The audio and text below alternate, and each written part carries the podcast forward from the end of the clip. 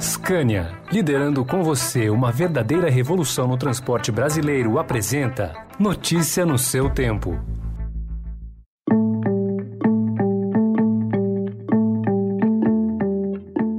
Olá, seja bem-vindo, seja bem-vinda. Começa agora mais uma edição do Notícia no seu Tempo. Esse podcast é produzido pela equipe de jornalismo do Estadão para você ouvir em poucos minutos as principais informações do jornal. Entre os destaques de hoje, volta à aula presencial será obrigatória em São Paulo a partir de segunda-feira. Transmissão da Covid no Brasil é a menor em 18 meses. E em Aparecida, Bolsonaro ouve críticas a condutas de seu governo. Esses são alguns dos assuntos que você confere nesta quarta-feira, 13 de outubro de 2021. Estadão apresenta Notícia no seu tempo.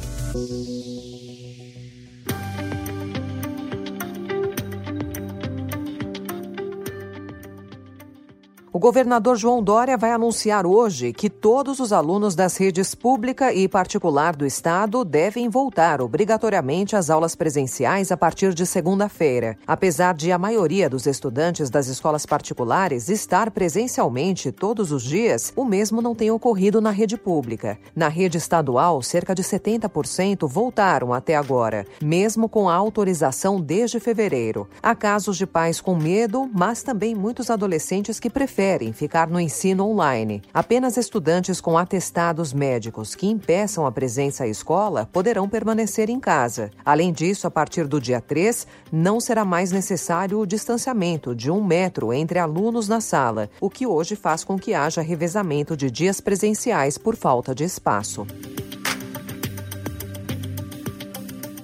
A taxa de transmissão do novo coronavírus no país é a menor registrada desde abril de 2020, quando começou a ser aferida, de acordo com o Imperial College de Londres. O índice de 0,60 anunciado ontem indica que 100 pessoas contaminadas transmitem a doença para outras 60. O presidente Jair Bolsonaro recebeu aplausos e vaias ontem ao visitar o Santuário Nacional de Aparecida.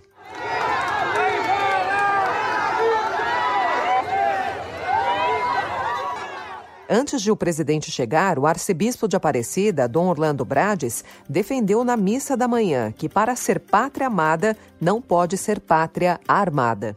E abracemos também nossas autoridades para que juntos construamos então um Brasil pátria amada.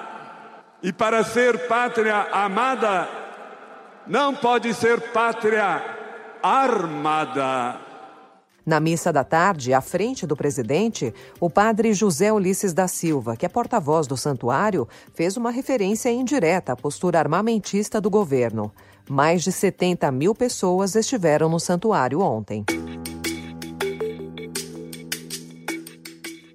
O Estadão de hoje também traz a informação de que mais da metade dos homicídios no país ficam sem resposta, de acordo com o um levantamento inédito realizado pelo Instituto Sou da Paz, a ser divulgado hoje. O indicador até avançou nos últimos anos, chegando a 44% na pesquisa mais recente, mas só quatro estados são classificados como tendo alta eficácia na investigação e responsabilização: Mato Grosso do Sul, Santa Catarina, Distrito Federal e Rondônia. O índice deixa o Brasil abaixo da média mundial, que é de 63%, segundo dados reunidos em 72 países.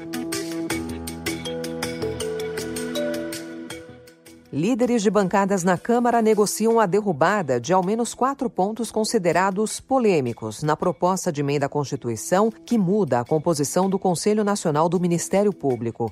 O chamado Conselhão é responsável por fiscalizar a conduta de membros do MP. Parlamentares ouvidos pelo Estadão avaliam que um possível recuo em relação ao texto original pode diminuir a resistência em torno da proposta. A Associação Nacional dos Procuradores da República, que é contrária à PEC, disse que o texto atinge o coração do Ministério Público, sua independência e autonomia. A proposta de emenda à Constituição altera tanto a composição quanto a própria função do colegiado.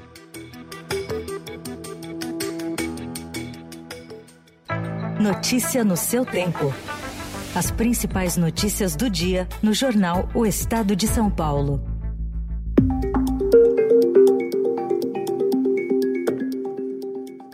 O Fundo Monetário Internacional reduziu as projeções de crescimento do Brasil, em especial a de 2022. A estimativa de variação do PIB do país no próximo ano recuou de 1,9% para 1,5%. Para 2021, variou de 5,3%, divulgado em julho, para 5,2% agora. A economista-chefe do FMI, Gita Gopinath, afirmou que o pequeno corte na projeção para o crescimento no Brasil neste ano é resultado do aperto na política política monetária e do quadro econômico dos Estados Unidos.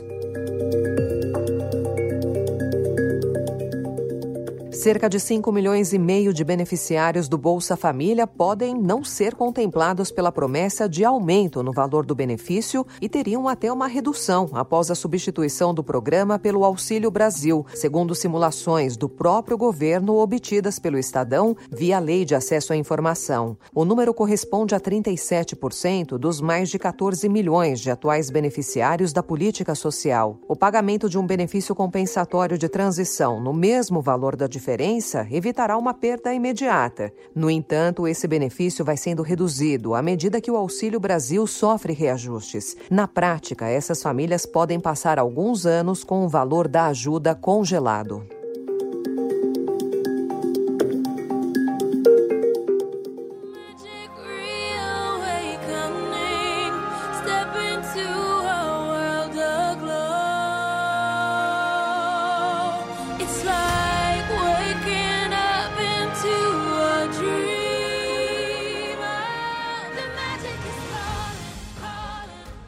E após perder quase 2 bilhões de dólares em 2020 por causa da pandemia, o grupo Disney quer usar festejos de 50 anos para levar um grande número de visitantes à Disneylândia. No primeiro dia desse mês, a Disney World começou as comemorações com canhões de confete fazendo show. O evento promocional durará pelo menos 18 meses e vai incluir novas montanhas russas para o Epcot e o Magic Kingdom, um novo hotel com tecnologia de ponta destinado a simular uma viagem a Star Wars duas novas extravagantes queimas de fogos de artifício e outras novidades. Também há uma música tema com um título nada sutil: Magic Calling. A magia está chamando.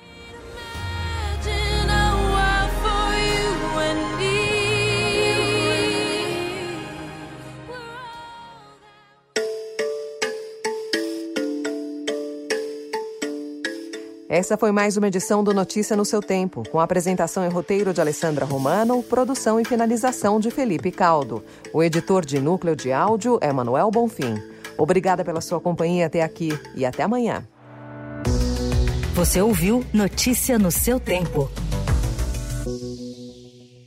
Notícia no seu tempo. Oferecimento Scania, liderando com você uma verdadeira revolução no transporte brasileiro, rumo a um setor mais sustentável para os negócios, as pessoas e o meio ambiente. Acesse www.soluçõesescania.com.br e saiba mais.